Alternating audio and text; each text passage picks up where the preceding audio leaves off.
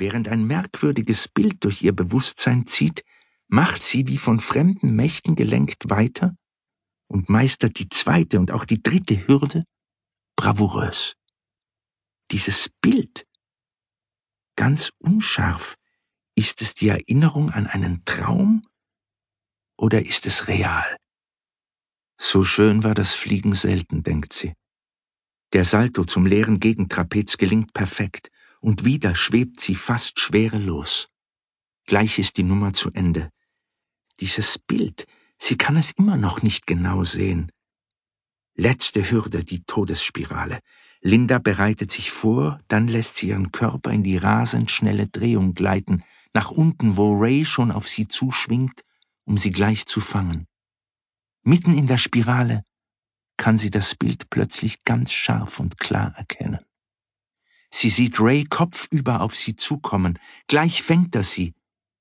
Doch merkwürdig, dort wo immer seine Hände waren, sind nur mehr zwei Stümpfe. Es hat keinen Sinn, ihm die Arme entgegenzustrecken, denkt sie, und verzichtet darauf.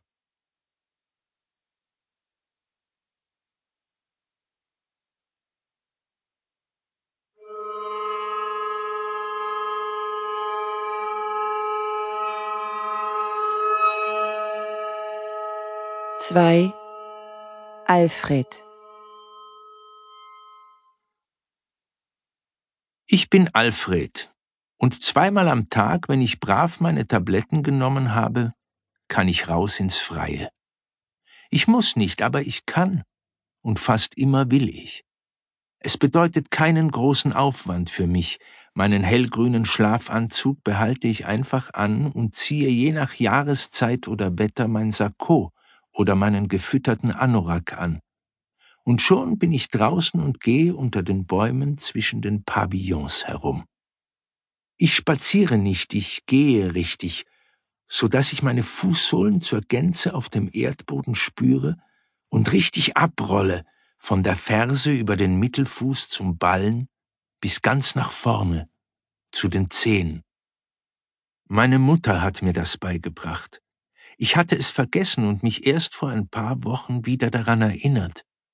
Seither gehe ich nur mehr so und seither trage ich auch keine Schuhe mehr im Freien. Wenn meine Pfleger sich deswegen besorgt zeigen, schaue ich ihnen kerzengerade in die Pupillen und lache sie um ein paar Sekunden zu lang und zu intensiv an. Dann kriegen sie Schiss und lassen mich in Frieden. Ich kann sagen, dieses Gehen macht mir unheimliche Freude. Ich würde lieber sagen, es verschafft mir unendlichen Genuss, aber meine zwei Ausflüge enden spätestens nach 35 Minuten und ich muss wieder zurück in mein Zimmer. Drinnen habe ich es auch versucht mit meinem Gehen, doch dort sind die anderen und die Pfleger und die Ärztinnen.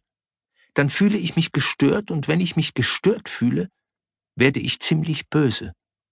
Einmal am Gang, als ich versucht habe, mit dem richtigen Tempo meines Gehens zu experimentieren, hat mich ein sogenannter Mitpatient ausgelacht.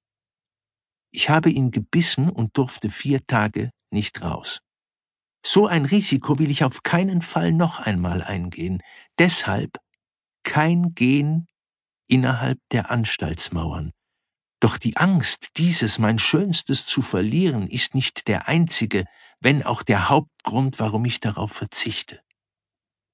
Alfred, sage ich mir, was ist schon ein glatter, kalter Steinboden gegen die Mutter, gegen die Mutter Erde, gegen diesen wundervollen, sich ständig verändernden und deshalb so lebendigen Teppich, der wie gemacht scheint für deine Füße.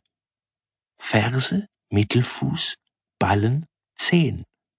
Das sind nur die vier Anfängerstufen, Dazwischen gibt es noch zig andere, die freilich keinen Namen haben und vielleicht gerade deshalb noch genussvoller, noch geheimnisvoller und bestimmt noch wundervoller als die bekannten, benannten sind.